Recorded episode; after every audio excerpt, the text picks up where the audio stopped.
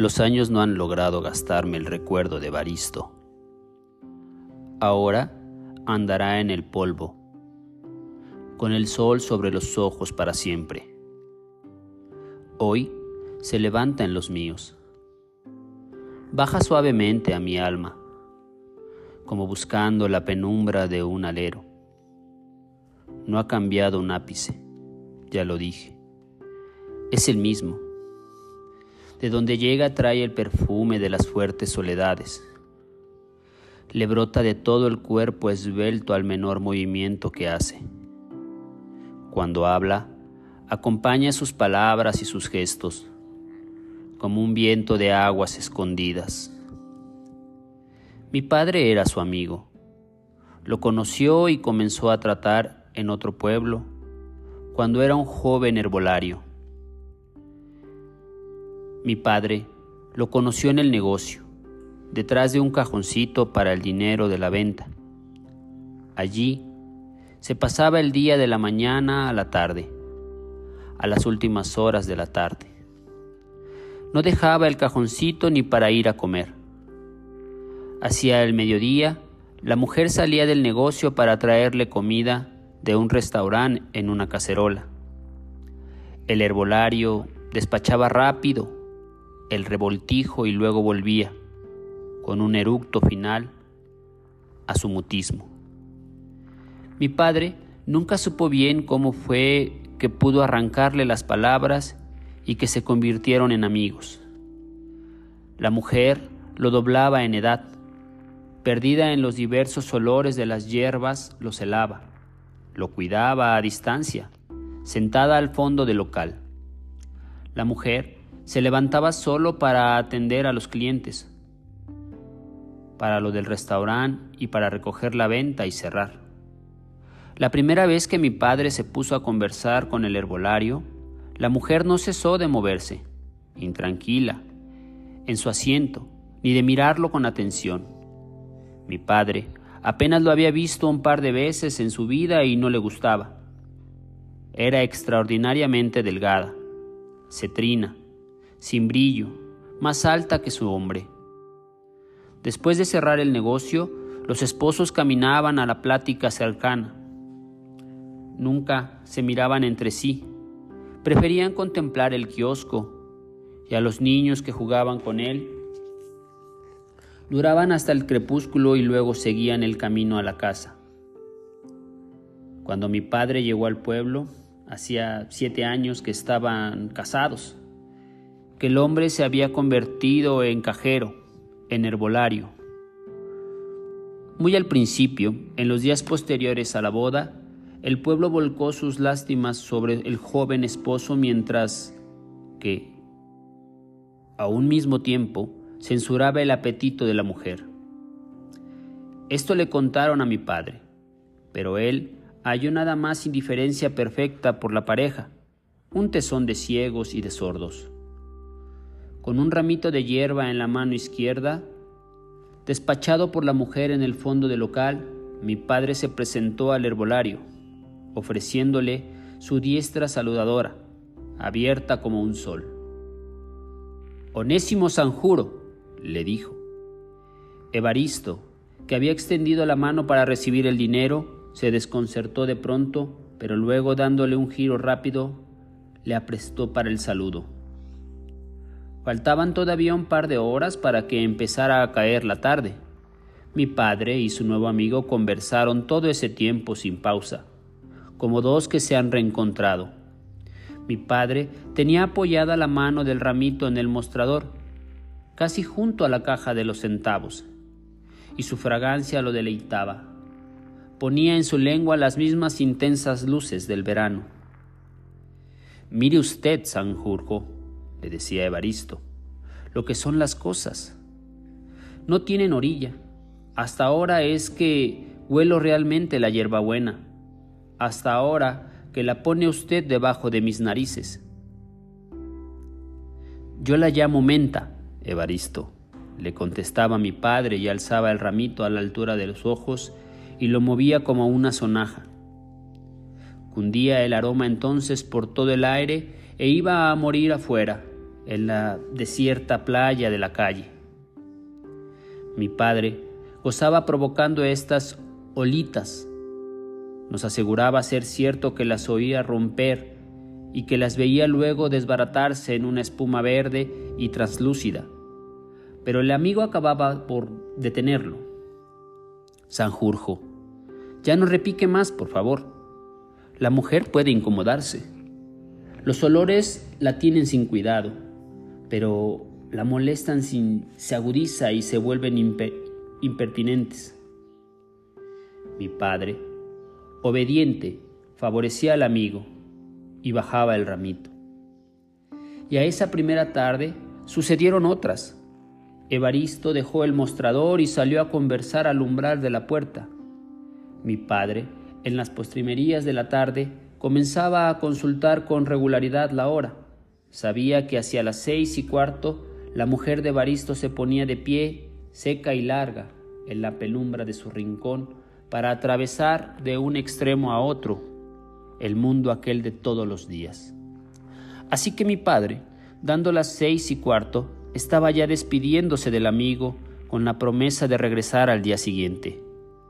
Evaristo aceptaba, rencoroso con su mujer. Mi padre en la calle volteaba a mirar a la pareja. Evaristo permanecía parado aún en la puerta, pero mirando hacia adentro. La mujer, como un pájaro de las sombras, había caído sobre el cajoncito de los centavos y los estaba contando.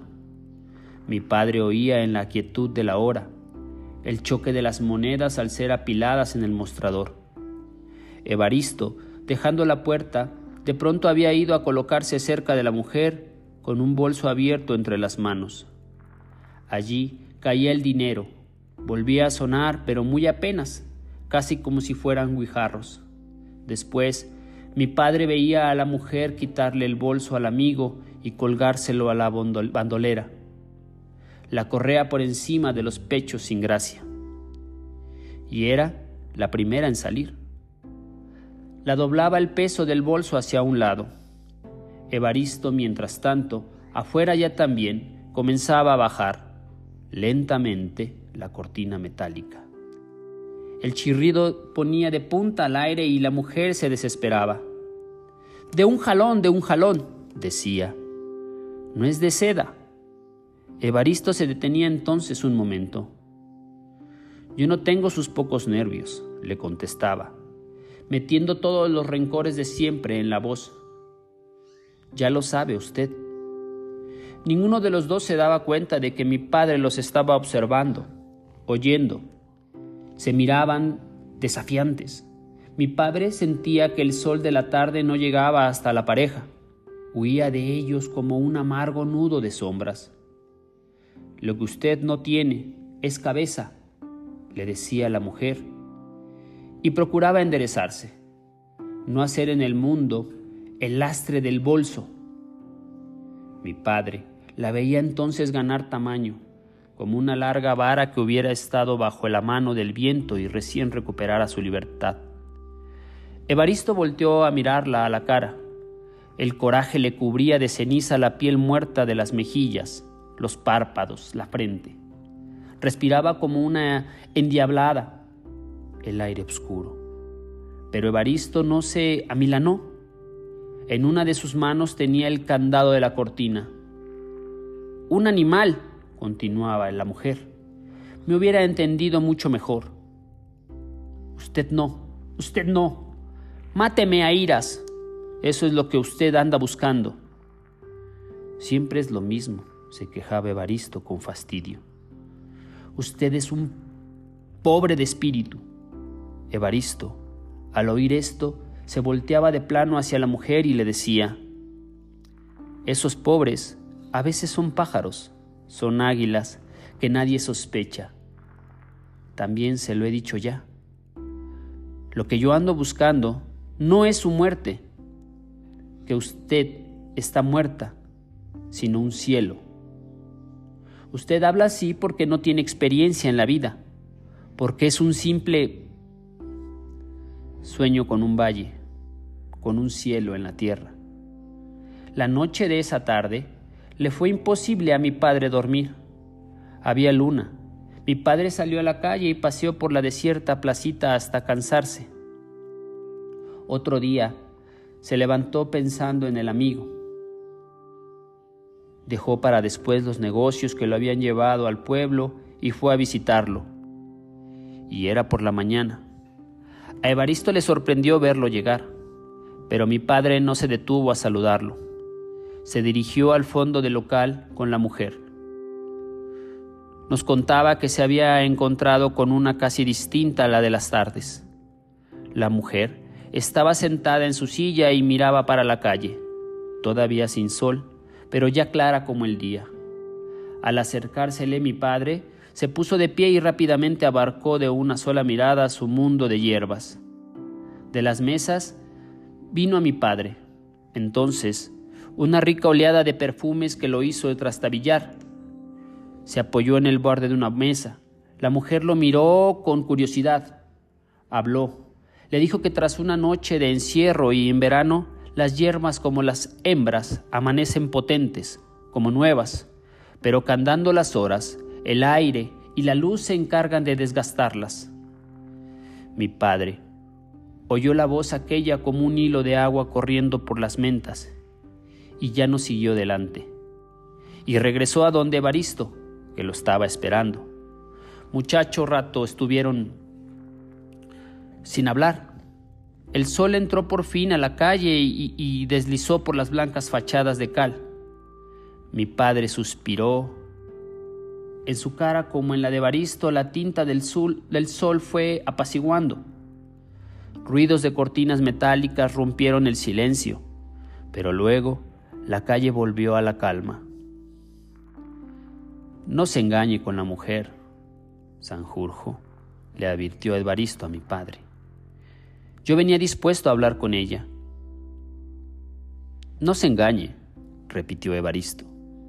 Una semana después, Evaristo se presentaba a nuestra casa.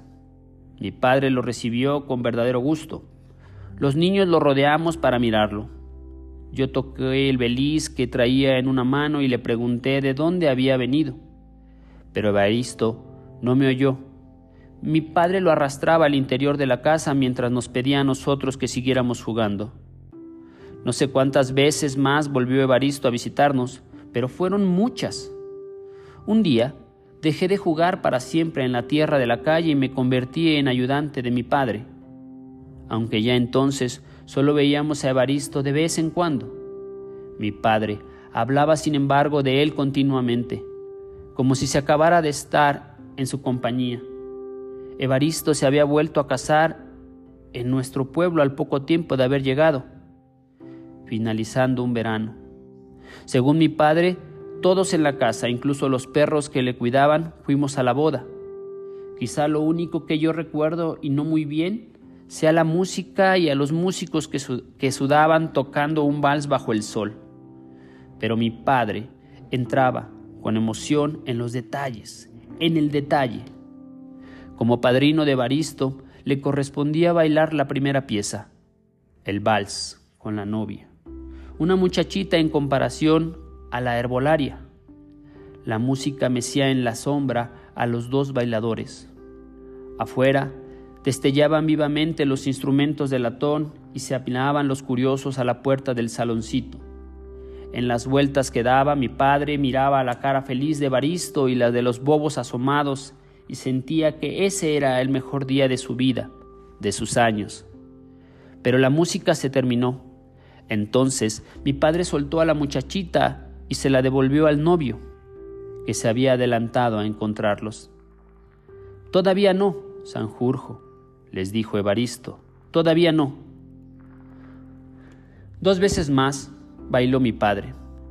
Evaristo no se había regresado a la mesa en la que se hallaban los padres de la novia. Mi padre, otros invitados y el pastel de bodas, una torta con dos montones señoreándola. Evaristo fue a pasearse delante de los curiosos en la puerta. Lucía bien en su traje negro alto, entre los descamisados. Mi padre, viéndolo así, lo recordó como era en sus tiempos de herbolario, flaco, como la mujer, modesta, sin fuerzas, la llamita de su vida, como sofocada, pero había cambiado. Estaba crecido, ardiendo, ardiendo a la perfección como un fuego en el camino más ancho del aire. El calor del saloncito y el que generaba la presencia de Baristo se habían comunicado a la novia para ablandarla como cera en los brazos de mi padre. Mi padre notó la diferencia, la falta total de la rigidez primera que le impedía moldearla por la cintura, y con desenfado y alegría empezó a acercársela. Se tocaba ya por segunda vez el vals cuando mi padre sintió como una ventana abierta en el pecho, por la cual estaban entrando caudalosos los perfumes y el sol del otro cuerpo. Evaristo lo miraba solo a él, como si la muchacha no existiera o como si quisiera dejarla a la sombra intencionalmente. Las últimas vueltas por el saloncito le parecieron a mi padre eternas, que para darlas había tenido que consumir, que valerse de la vida de todos los allí presentes.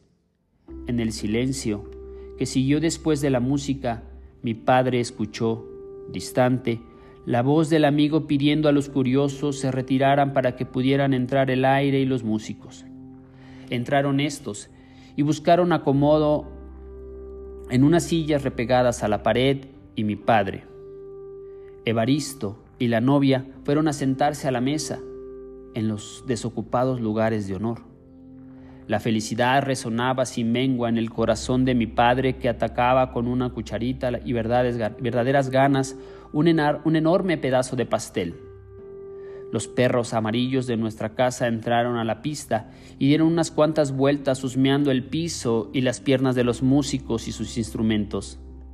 Mi padre tenía la boca llena de dulce y contaba que el inusitado paseo de los perros, uno detrás del otro, le había causado muchísima gracia. Lo había hecho también muy feliz. Y en su recuerdo seguía viéndolos se iban campantemente del lugar al sol de nuevo, al calor y al ilimitado espacio de afuera, el lomo encendido, brillándoles como el filo de un cuchillo. Y nosotros corríamos a encontrarlos, y mi padre nos veía a todos, perros y niños, como metidos en una pantalla de cine. Mi padre, los novios y los invitados habían terminado con su pastel y lo reposaban, echándole encima de cuando en cuando traguitos de refresco. Los músicos, también ya con los platos vacíos, conversaban a media voz y lo hacían de un modo grave, anclados sus gestos y ademanes a la importancia que sabía tenía su arte para esa y otras bodas. Evaristo los interrumpió para llamar a su director a la mesa. Acacio, le dijo, quiero puros valses, quedito, porque ya no van a salir ni usted ni sus hombres, que no está el sol para tentarlo. Mi padre jamás había visto bailar al amigo. Lo suponía torpe, enmohecido por los años de noches dadas a la herbolaria, pero no. Evaristo resultó que era un bailarín de los buenos y por lo tanto de los que no se fatigan.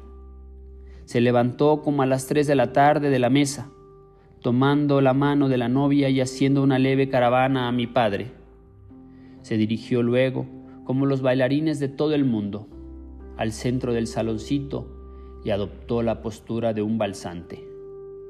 Los curiosos habían vuelto a la puerta, como abejas a la flor de la música que entonces recomenzaba, suave, discreta. Evaristo los advirtió.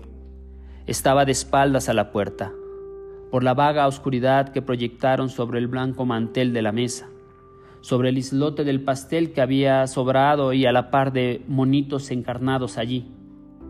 Mi padre creyó que Evaristo iría sin dilatarse nada, a despejar la puerta de nuevo, sensible a la falta de aire. Pero Evaristo no movió ni un solo dedo con esa intención y empezó a bailar. Mi padre entendió que el amigo delegaba en él el asunto y antes de que el vals finalizara, se levantó a resolverlo. Despejada la puerta, mi padre hizo el descubrimiento de nosotros jugando en la calle con los perros. Nos llamó. Ustedes, nos dijo, ¿ya comieron pastel? No, le respondimos. Válgame, exclamó y desapareció a prisa de nuestra vista. Los novios bailaron durante dos horas, hasta pasada las cinco. En la mesa no quedaban más que mi padre y mi madre.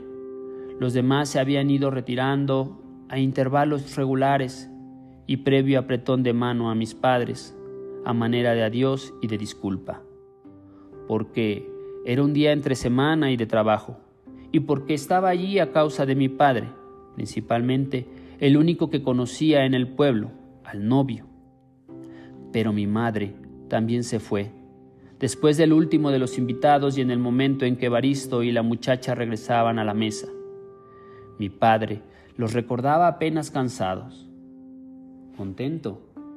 Le pregunté Baristo a mi padre, y luego, dirigiéndose a los músicos, Venga, tómense con nosotros un refresco. Los músicos bebieron de pie el refresco, como centinelas de los novios. Después volvieron a sus instrumentos y se sentaron en las sillas, despatarrados. Mi padre se le quedó viendo a Acacio. Tocaste muy bien, le dijo, como siempre, como si para ti todos fueran buenos tiempos.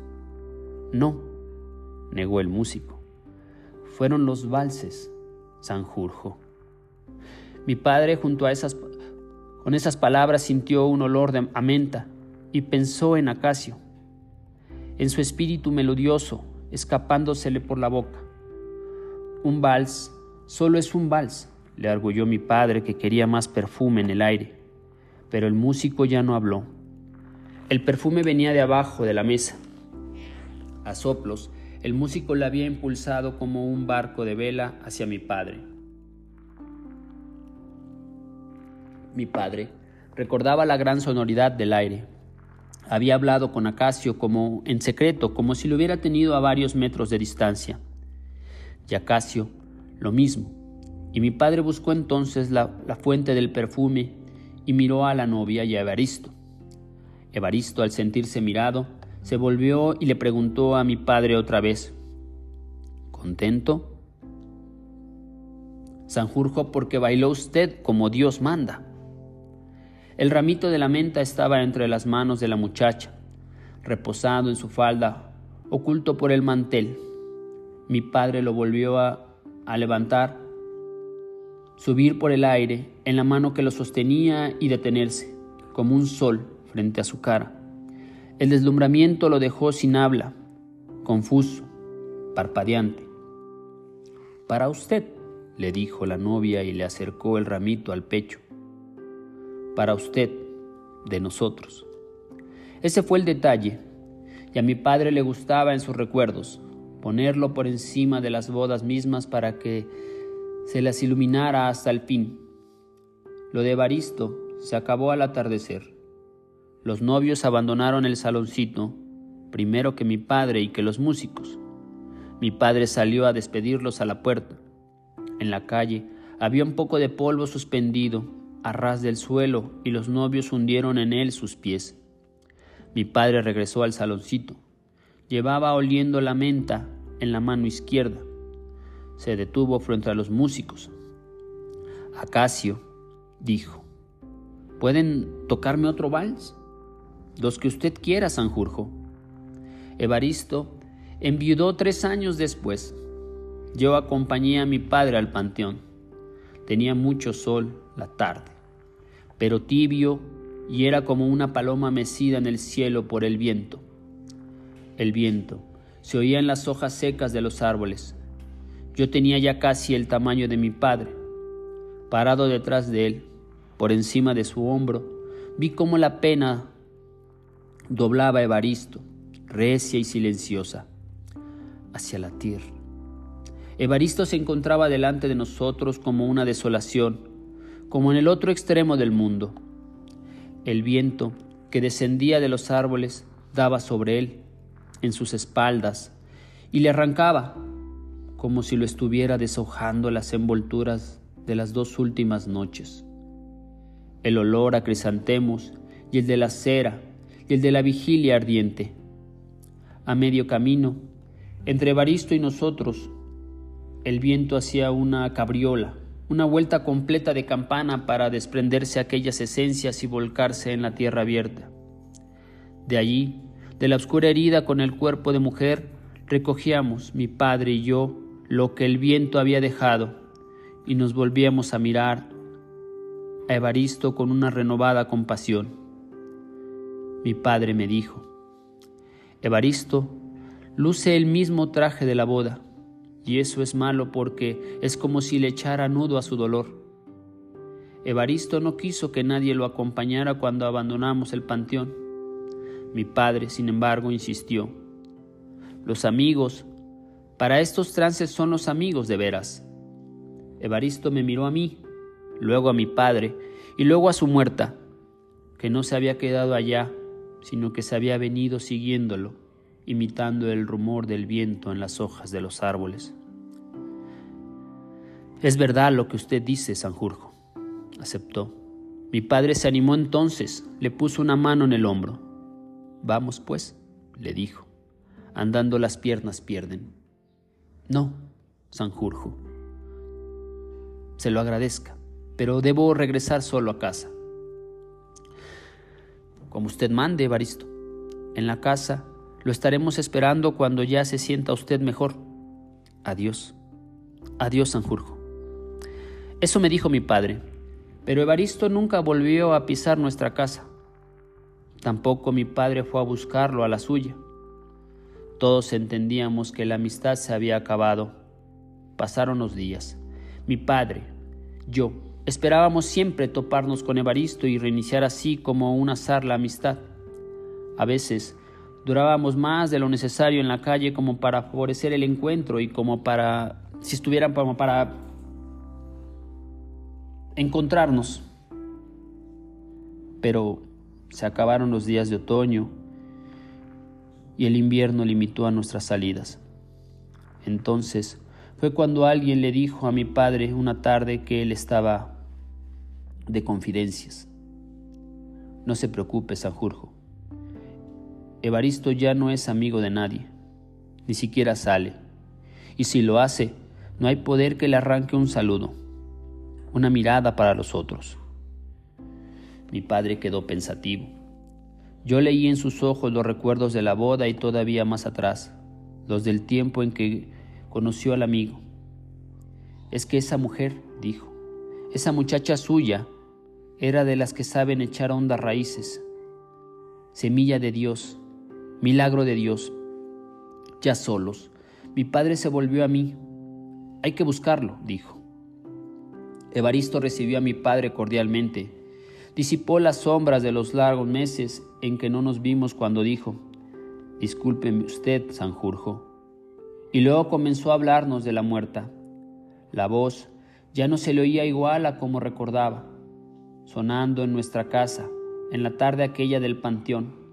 Había perdido su tono medio por uno grave, de un instrumento de cuerdas, para pulsar el instrumento con fortuna. Evaristo cerraba los ojos y movía acompasadamente las manos delante de nosotros.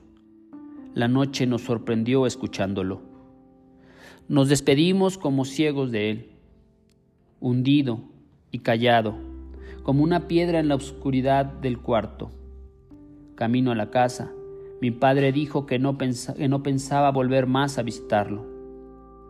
El hombre trae de nuevo a mi presencia a la muchacha.